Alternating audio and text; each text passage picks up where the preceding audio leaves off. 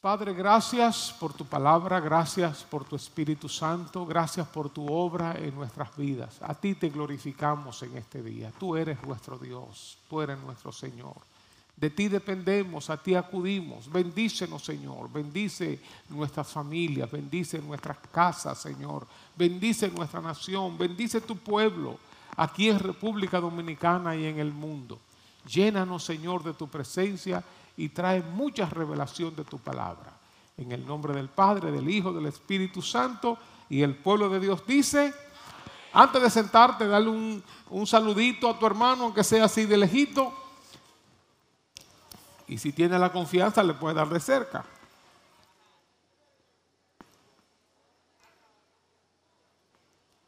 Qué bueno es estar en la casa de Dios, qué bueno es compartir con nuestros hermanos.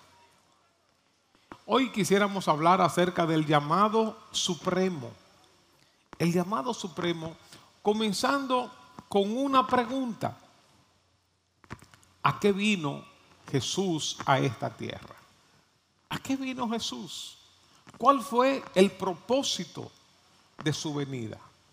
Y podemos resumirlo en una palabra. La palabra es reconciliación amistarnos con Dios. Jesucristo vino para tomar al ser humano por una mano y a Dios el Padre por la otra mano y reconciliarnos. ¿Por qué reconciliarnos? Porque dice la Biblia que éramos enemigos de Dios. Una persona que no ha conocido a Dios, que no ha arreglado sus cuentas con Dios, como andábamos nosotros, andábamos de espaldas a Dios si tú estás aquí y no has tenido un encuentro con Dios, la Biblia te considera un enemigo de Dios y que tú andas por tu propio camino, todavía no te has encontrado con Dios y el propósito de Jesucristo venir aquí a esta tierra es para amistarte con Dios. No es eh, meramente que vayamos a una iglesia, que leamos la Biblia, que hagamos bien, todo eso es bueno. Pero el propósito de Jesús al venir aquí a esta tierra es para que nosotros disfrutemos de amistad, compañerismo con Dios y reconciliarnos. Nosotros, como seres humanos pecadores, hemos ofendido a Dios, ofendido su santidad. Por eso su justicia, por eso Jesucristo vino a hacer las paces. Por eso ya no hay condenación, no hay guerra para los que están en Cristo Jesús. Ahora, ¿por qué tuvo Jesucristo que venir? Lo primero, cuando nos hacemos esta pregunta, es que tenemos que pensar en el gran amor de Dios.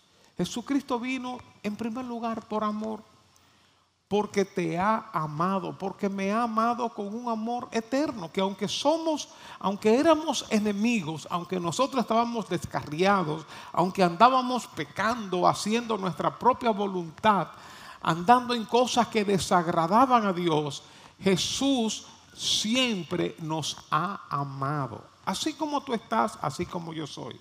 Como hemos dicho, nosotros no podemos hacer ni más ni menos para que Dios, para que Jesús nos ame más o nos ame menos.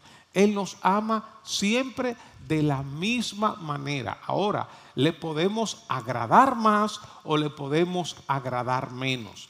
Pero el amor de Dios es inalterable. Tú estás aquí porque Dios te ama mucho. Jesús vino a este mundo por amor, porque te amó a ti y me amó a mí. En segundo lugar, Jesucristo vino por justicia, fue un acto de justicia. ¿Qué quiere decir esto? Que cuando nosotros pecamos, ofendemos a Dios, quebrantamos sus leyes. Y cuando nosotros ofendemos a Dios y quebrantamos sus leyes, merecemos un castigo. Dios no da chances. Dios tiene misericordia, pero tiene misericordia juntamente balanceada con la justicia. Es como si fuera un, juez que condena a una persona a tanta, tanto tanta cantidad de dinero un millón de pesos por infracciones, por lo que fuera, y la persona es incapaz de pagar eso, y el mismo juez es quien paga, o el abogado defensor es quien paga. No, no se dice simplemente, bueno, ya tú hiciste eso, está bien, cambio y fuera, vamos a seguir. No, no, no, no. Por eso, cuando Jesucristo vino, vino para satisfacer la justicia de Dios, a recibir Él el pago, el castigo que nosotros debimos sufrir, Él lo sufrió. En tercer lugar, Jesucristo vino por la necesidad del ser humano, porque el ser humano es pecador y está separado de Dios.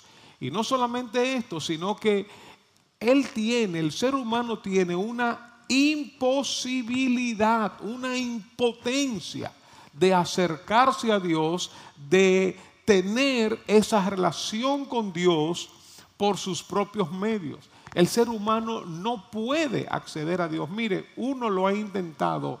El ser humano lo ha intentado desde, antes de Jesucristo, con religiones, con ritos, con sacrificios, haciendo promesas, eh, haciendo buenas obras, en tantas y tantas religiones.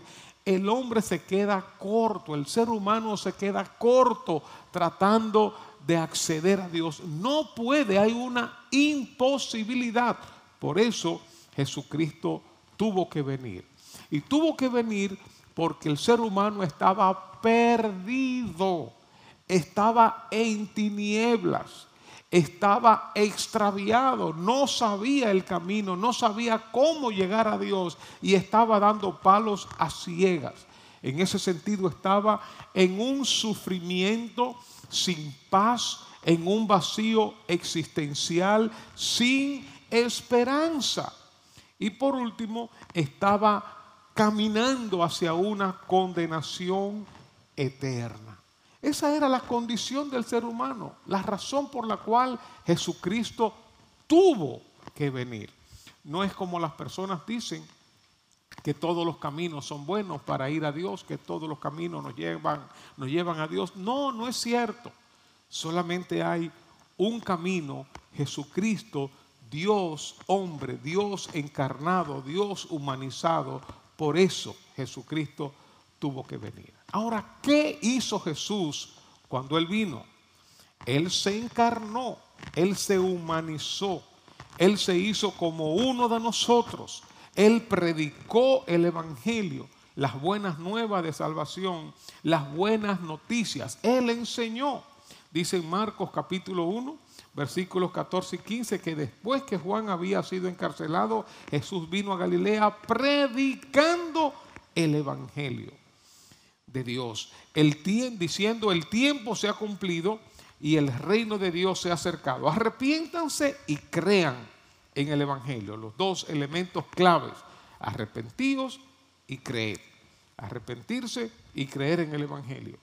Jesucristo entonces cuando vino, vino se encarnó, predicó las buenas nuevas de salvación, formó discípulos, reclutó discípulos, murió por los pecados de la humanidad, resucitó, se levantó con poder. Así que todo esto lo ha hecho Jesús por ti por mí. Por eso cuando nosotros decimos que podemos salvarnos a través de nuestra iglesia, de nuestra religión, no estamos entendiendo los planes, los propósitos de Dios. No estamos entendiendo el enorme sacrificio de Jesucristo. Ahora, ¿cuáles fueron las últimas palabras de Jesús? Cuando Jesús estuvo aquí en esta tierra, que enseñó, que predicó, que sanó a los enfermos, que libertó a los cautivos, eh, resucitó con poder, ¿cuáles fueron sus últimas palabras? Es interesante que los evangelistas, los, escritores de los evangelios, recogieron estas palabras en Mateo capítulo 28. Dice, acercándose Jesús, les dijo, toda autoridad me ha sido dada en el cielo y en la tierra, toda autoridad. Por tanto, vayan, pues, y hagan discípulos de todas las naciones, bautizándolos en el nombre del Padre y del Hijo y del Espíritu Santo, enseñándoles a guardar todo lo que les he mandado. Y recuerden, yo estoy con ustedes todos los días hasta el fin del mundo. De modo que cuando nosotros estamos en el mundo, estamos en la escuela, en la universidad, en el trabajo, en el vecindario, en una oficina, en un carro público, en una guagua, donde quiera que estamos, en primer lugar vamos con la autoridad de Jesús. Toda autoridad le fue dada. Y él dice, yo tengo la autoridad, vayan. Pero no solamente con la autoridad de Jesús, sino que yo estoy con ustedes todos los días hasta el fin del mundo. Cuando vamos en un, en un autobús, cuando estamos en un trabajo, cuando estamos haciendo lo que estamos haciendo, Jesús está con nosotros. Cuando estamos predicando la palabra, cuando estamos discipulando, cuando estamos sirviendo, Jesús está con nosotros. Dice en Marcos capítulo 16, y les dijo, vayan por todo el mundo y prediquen el Evangelio a toda criatura. El que crea y sea bautizado será salvo, pero el que no crea será condenado. Vayan y prediquen. Eso, esas son las últimas palabras de Jesús después de haber resucitado, que encomendó a sus discípulos. En Lucas 24 dice el versículo 44 en adelante, después Jesús les dijo, esto es lo que yo les decía cuando todavía estaba con ustedes, que era necesario que se cumpliera todo lo que todo lo que sobre mí está escrito en la ley de Moisés, en los profetas y en los salmos, entonces les abrió la mente para que comprendieran las escrituras y les dijo, así está escrito, que el Cristo padecerá y resucitará de entre los muertos al tercer día y que en su nombre se predicará el arrepentimiento para el perdón de los pecados a todas las naciones, comenzando desde Jerusalén, y ustedes son testigos de estas cosas. Por tanto, yo enviaré sobre ustedes la promesa de mi Padre, pero ustedes permanezcan en la ciudad hasta que sean investidos con poder de lo alto. El Señor ha enviado su Espíritu Santo en nosotros, sobre nosotros, está con nosotros, en nosotros. Por eso cuando vamos a predicar la palabra, no estamos solos, no son palabras humanas, es el poder de Dios hablando a través de ti, es el poder de Dios tocando vidas, tocando corazones.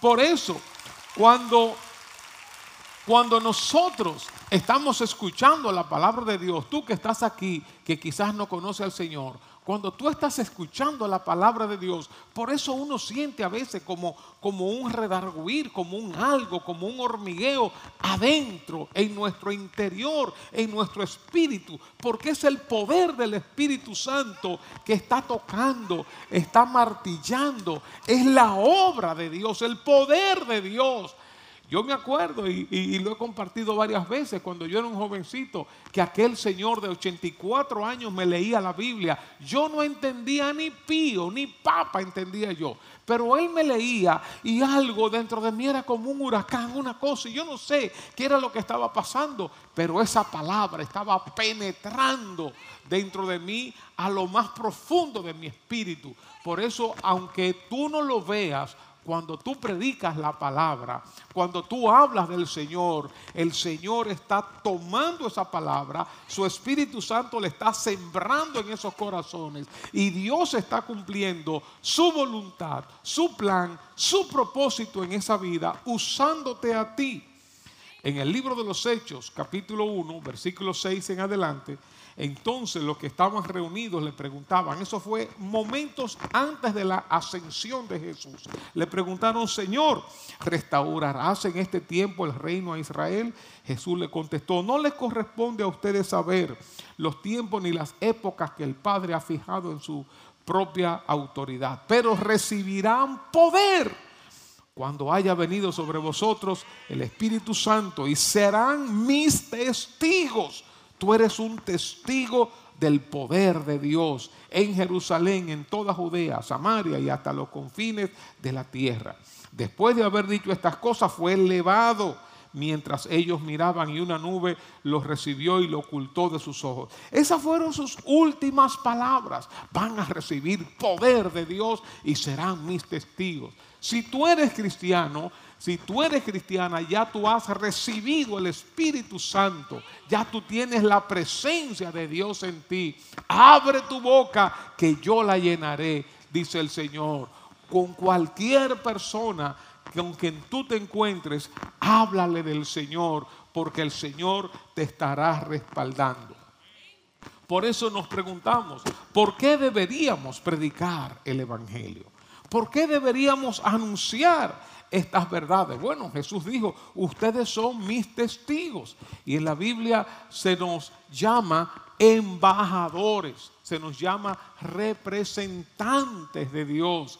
Imagínense qué gran privilegio se nos llama la luz del mundo, es decir, quien está alumbrando a un mundo que está en tinieblas, nosotros le estamos iluminando el camino, diciéndoles cómo llegar al Padre. Somos la sal de la tierra, los que mantenemos el sazón, la vida, la, la preservación de esta tierra. Nosotros somos llamados colaboradores con Dios. Estamos trabajando juntamente con Dios. Yo predico, tú predicas y Dios salva. Tú oras por un enfermo y Dios sana. Tú das una palabra y Dios consuela y Dios conforta. Estamos trabajando juntamente con Dios.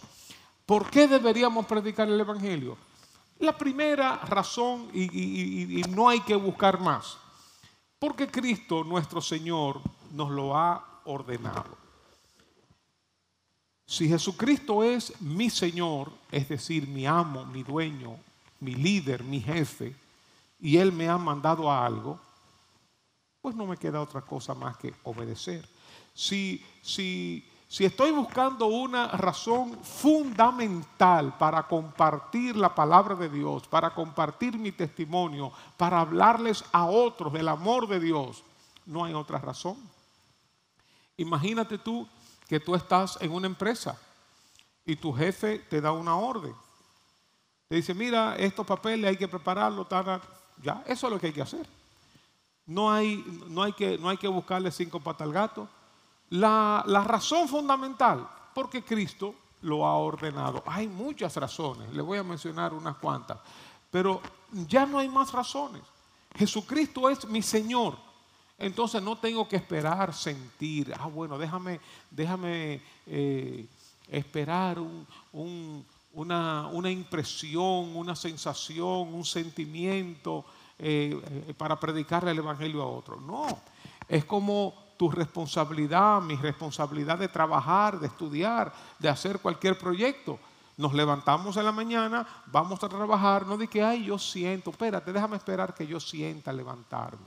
No, eso no es que yo siento, eso es que tengo que hacerlo, porque eso es lo que se me ha ordenado y esa es mi responsabilidad. Entonces Jesucristo ordenó que vayamos y prediquemos, pues ya, no hay que darle más vuelta. La pregunta es, ¿estoy yo obedeciendo el mandato de Jesús? ¿Estoy yo haciendo lo que el Señor me mandó? La segunda razón es porque la gente está perdida sin Cristo. Miren, hay mucha gente buena en este mundo. Hay mucha gente sana en este mundo. Pero sin Cristo están perdidas. Sin Cristo no hay posibilidad de salvación. Están en tinieblas, dice Jesús. Yo soy el camino y la verdad y la vida. Nadie viene al Padre sino por mí. Una persona puede ser muy buena, ir a una iglesia, ayudar a los demás, puede ser, miren, una masa de pan. Pero si esa persona no tiene a Cristo, está perdida y va a una condenación eterna. El apóstol Pedro dice, en ningún otro hay salvación porque no hay otro nombre bajo el cielo dado a los hombres en el cual podamos ser salvos. En ningún otro. Una persona puede estar en una buena iglesia, portarse bien, tener su familia, un joven maravilloso, correcto, íntegro. Si no tiene a Cristo, está perdido. Entonces, no es un asunto de que la gente se porte bien, de que tenga valores, todo eso es maravilloso. Pero la salvación, el conocer a Dios, el tener vida eterna, depende solamente solamente de que esté caminando en el único camino que lleva al cielo y es Jesucristo. El apóstol Pablo dijo en segunda en primero de Timoteo 2, porque hay un solo Dios y también un solo mediador entre Dios y los hombres, Cristo hombre. Por eso si tú estás aquí y tú eres una persona buena, vienes a la iglesia o vas a otra iglesia, si tú no tienes a Cristo en tu corazón, si tú no has conocido a Dios, si no, están, si no estás transitando por el único camino que lleva al cielo, estás perdido, estás perdida. Tienes que buscar a Cristo para encontrar la salvación, para encontrar el perdón de pecados. No existe salvación fuera de Jesucristo. No existe perdón de pecados fuera de Jesucristo. Debajo del cielo no hay otro nombre que se le haya dado a los hombres en el cual podamos ser salvos. Ni Mahoma, ni Confucio, ni Buda, ni el Papa, ni el pastor, ni el sacerdote, nadie, solamente Jesucristo. ¿Realmente creemos que la gente está perdida sin Cristo? ¿Realmente lo creemos? Que un amigo mío, que un familiar mío, que es buena gente, ¿realmente creemos que está perdida sin Cristo? ¿O estamos todavía pensando que cuando muera eh, Dios va a pesar sus obras buenas, las obras malas? No, hermanos, no hay forma de, llegar a Dios que no sea a través de Jesucristo. Por eso si tú estás aquí, por más bueno que sea, por más buena que sea, si no tienes a Cristo, estás perdido, estás perdida, no tienes salvación. La otra cosa, la otra razón para nosotros predicar el Evangelio es porque la gente en todas partes tiene hambre de Cristo, tiene hambre de Dios. Miren, la gente no se da cuenta que tiene hambre de Dios. Pero ustedes ven la gente que está como buscando algo para saciar su ser, para saciar su interior. Ya sea con muchos estudios, con muchas relaciones, y tiene un novio, y tiene un marido, tiene una mujer y la cambia y viene otro, y un amante, o viajes, o dinero, o posiciones, o, eh, o, fama, lo que fuera, o discoteca, o droga, o bebida, lo que fuera. La gente está buscando llenar el vacío. La gente tiene hambre de Dios y no, y no sabe, no está consciente que tiene hambre de Dios. Yo no sé si a ustedes les ha dado algún, alguna vez un hambre selectiva. Oye, yo tengo un hambre de esto y tú sabes de lo que tú tienes hambre. Oye, yo quisiera como esto. Y tú te lo, ¿verdad? Te lo visualiza. Sin embargo, se dice que muchas veces nosotros sentimos hambre y lo que tenemos es sed. Y uno no sabe que lo que necesita es agua. Y come y come y come y no se sacia porque lo que uno necesita es agua. El cuerpo está un poco deshidratado. La gente está buscando a Dios y no sabe. La gente tiene hambre de Dios y no sabe. Y nosotros tenemos el manjar delicioso. Nosotros tenemos la única agua que puede saciar su sed. La única comida que va a satisfacer su hambre. Nosotros la tenemos. Y si tú estás aquí que no conoces al Señor, ya no siga buscando, no siga dando vuelta ven a Jesucristo, conoce a Jesucristo y tú vas a ver, así como todos nosotros, nuestra sed va a ser saciada. Eso no quiere decir que ya somos perfectos. La sed va a ser saciada, pero ahí comienza un proceso de crecimiento maravilloso. Así que en primer lugar, predicamos el Evangelio, debemos predicar el Evangelio porque Jesucristo lo ha ordenado. En segundo lugar, porque la gente está perdida sin Cristo. Y en tercer lugar, porque en todas partes la gente tiene hambre de Dios. Y eso uno lo puede ver cuando uno habla del Señor. Cuando tú hablas del Señor, es verdad que hay personas que rechazan, personas que son hostiles, pero hay muchos que reciben la palabra. Hay muchos que si uno le predica en amor, si uno le habla de las verdades del Evangelio, si uno le habla del testimonio de salvación de uno, a través del Espíritu Santo, ese corazón va a ser tocado. Así que en este último tiempo que tenemos, arreciemos la predicación, hablemos a los demás del amor de Dios y vamos a ver que la gente tiene hambre y sed de Dios. Y en último lugar, hay una urgencia. Hay una urgencia de hablarles a todos los que quieran escuchar antes de que sea demasiado tarde.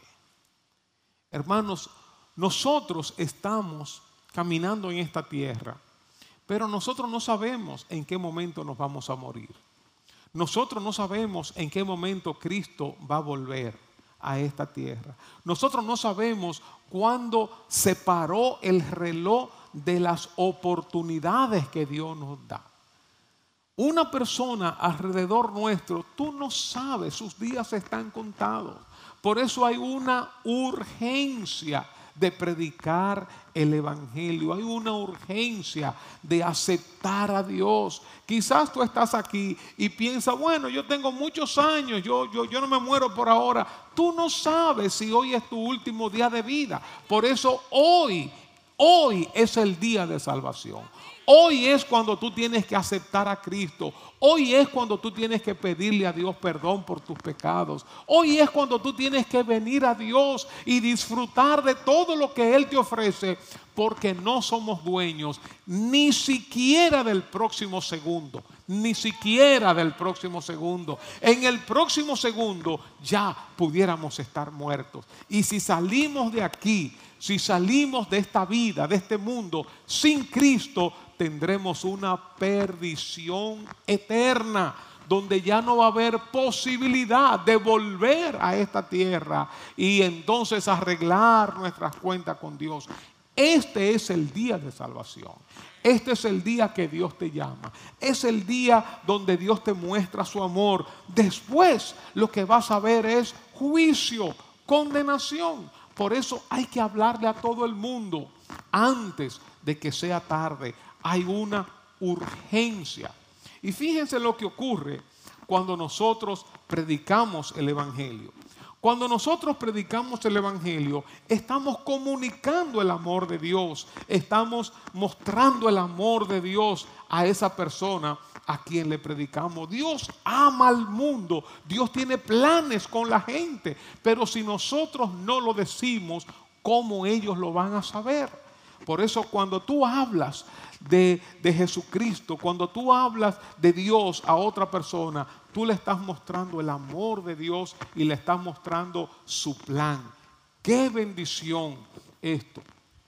En segundo lugar, estamos cumpliendo con el propósito de Dios. Estamos cumpliendo con su voluntad.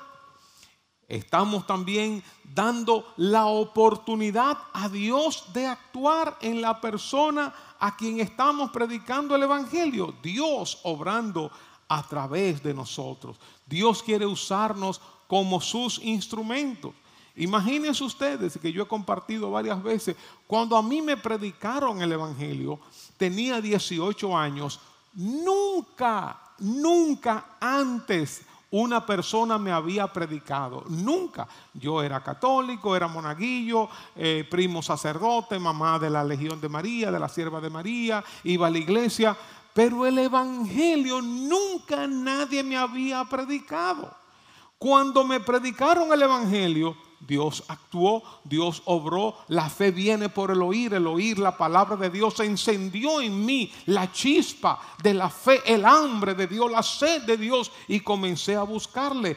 Eso se inició con la predicación del Evangelio. Por eso, cuando tú predicas, no solamente estás cumpliendo con el propósito de Dios, sino que le das a Dios la oportunidad de actuar. Estamos también obedeciendo a Dios porque ese es su mandato. Iluminamos el camino a aquel que está en tinieblas, que no sabe para dónde va. Damos al otro la oportunidad de responder al Evangelio, como lo hice yo y como lo hemos hecho muchos aquí. Cuando tú le hablas, ¿cómo, cómo, cómo la persona va a responder si no oyen la palabra? Cuando tú le, le hablas a otra persona, le das la oportunidad de responder, de decir sí o no. Pero si tú no le hablas por temor, por vergüenza, ¿cómo la persona va a tener la oportunidad de responder? ¿Cómo tú vas a saber? si esa persona le va a responder positivamente al Señor, si le van a hacer la fe. Aún si nos vamos por la parte eh, fundamentalista de, los elegidos de Dios, ¿cómo tú sabes si ese es un elegido de Dios o no? Cuando tú le hables, se le va a despertar la fe.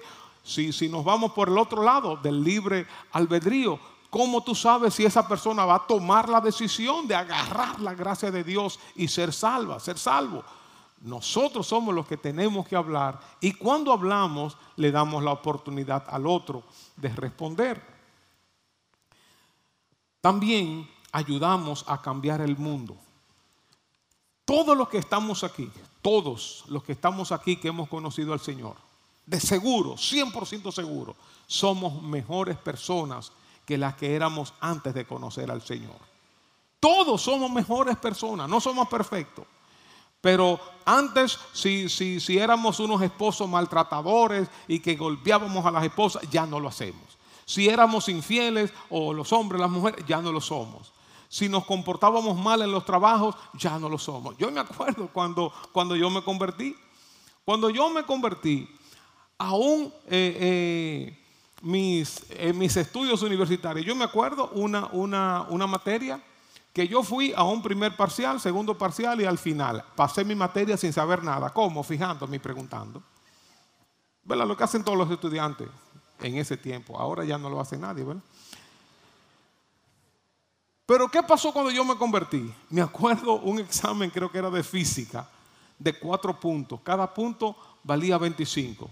Yo como cristiano hice los tres puntos que me sabía, el cuatro no lo sabía, cambio y fuera. Ya, saqué 75. Ya, aún en eso, uno cambia, uno es mejor persona, mejor ciudadano, uno es mejor hijo, más obediente, uno es mejor compañero, mejor trabajador. Si uno estaba antes en un trabajo amarrando la chiva y siendo irresponsable y llevándose cosas de las oficinas, como se hace, ¿verdad? No, ahora estamos andando en integridad, andamos en luz, andamos con responsabilidad, con integridad. Somos mejores ciudadanos, personas más respetuosas. Nosotros los cristianos somos de los que nos paramos, aunque, aunque parezcamos paraguayos, nos paramos en un semáforo en rojo. Nosotros obedecemos las leyes, obedecemos la autoridad. Somos mejores personas. Por eso cuando predicamos el Evangelio estamos ayudando a cambiar el mundo. Porque una persona que se convierta al Señor es una persona que va a tener una vida nueva y va a ir adquiriendo los valores del reino de Dios, la vida de Jesucristo. Nos volvemos más amorosos, más misericordiosos. Algunos dirán, bueno, a mi esposo, a mi esposa como que el Evangelio le ha pasado por encima de la cabeza, porque yo no veo ese cambio. Ten paciencia y ora, ora, ora, ten paciencia, eso vendrá. Algunos damos más lucha que otros. El barro a veces de uno es un poco más difícil, pero seguimos creciendo. Ahora, ¿qué ocurre cuando una persona responde positivamente al Evangelio? Si tú estás aquí, oye lo, oye lo que te va a pasar. Si tú le dices que sí al Señor, oye lo que te va a pasar.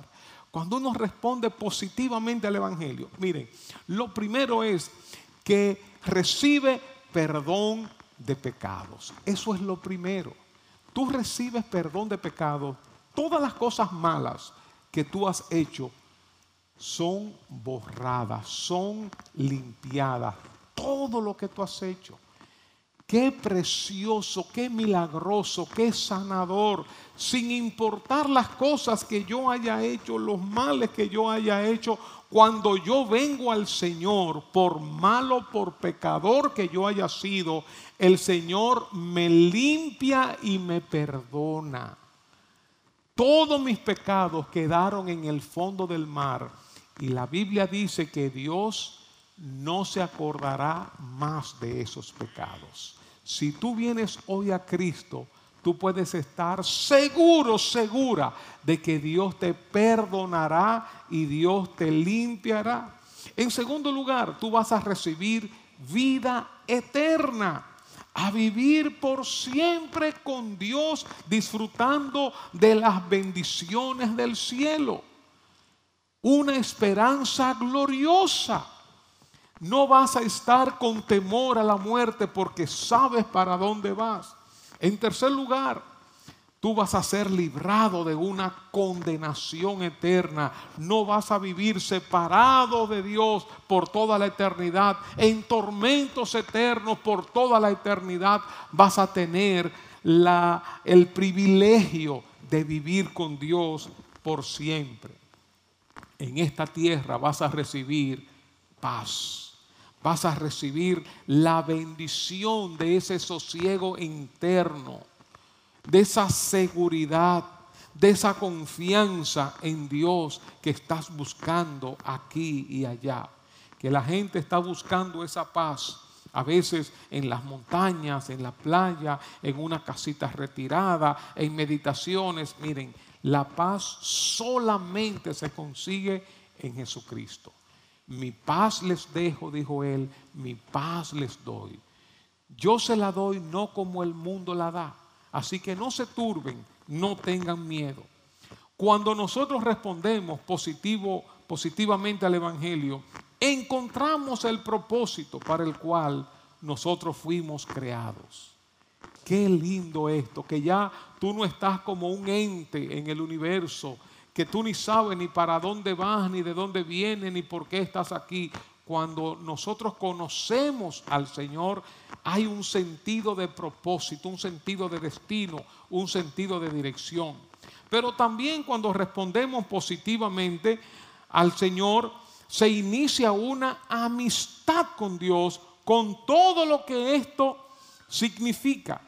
Una amistad con Dios que implica esa cercanía, esa revelación de Dios, la dirección de Dios, la provisión de Dios, una amistad, el consuelo de Dios. Es una gran bendición y se inicia una nueva vida. Hay muchas personas que llegaron como al final del camino. Dice, wow, yo quisiera cambiar esta vida, ya, ya, ya, ya estoy cansado si tú tienes la oportunidad aquí en esta tierra de tener una nueva vida, y eso solamente lo hace Dios. El que está en Cristo, nueva criatura es. Las cosas viejas pasaron y aquí todas son hechas nuevas. En nuestra vida, cuando venimos a Cristo, ocurre un antes y un después. Un antes de conocer a Cristo y un después de conocer a Cristo. Por eso si tú estás aquí y, quieres tener esa nueva vida, esa nueva vida solamente se adquiere a través de Jesucristo. ¿Por qué?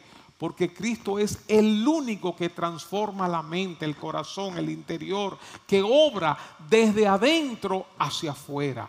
Y cuando nosotros somos transformados de adentro hacia afuera, no es un asunto de una religión. Que la religión te dice las cosas que tú debes guardar, las normas para obedecer, las leyes para seguir. No, sino es algo interno. Tenemos una nueva vida, un cambio verdadero. Encuentra la verdadera realización y satisfacción en la vida, la plenitud, el gozo verdadero en medio de problemas y dificultades. Y como dijimos ahorita, te vas a convertir en un mejor ser humano, mejor padre, mejor madre, mejor amigo, hijo, ciudadano, etc. Nosotros existimos, y esta es la iglesia, decimos, de las 5A.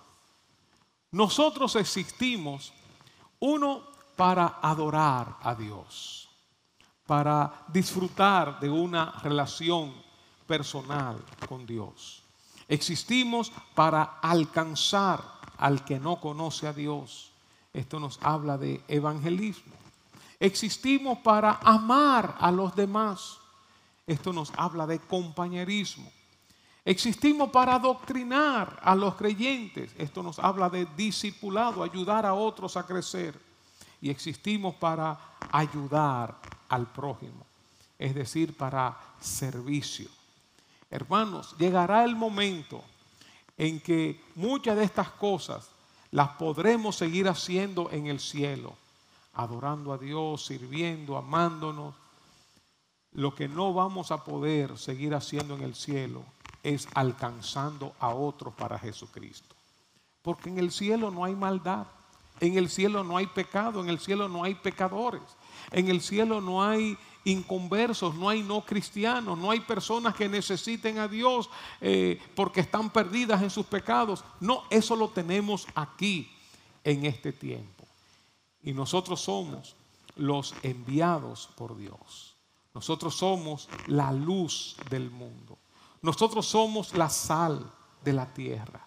Somos los representantes, los embajadores de Dios. Somos los testigos de Dios. Somos la boca de Dios. Qué privilegiados somos nosotros de ser colaboradores de Dios, trabajar junto con Dios. Nosotros predicamos y Él salva. Dios tiene un plan maravilloso contigo. Maravilloso. Dios quiere usarte como canal de salvación para otras vidas. ¿Habrá en el cielo personas a causa tuya, a causa mía? ¿Estamos nosotros mandando personas para el cielo?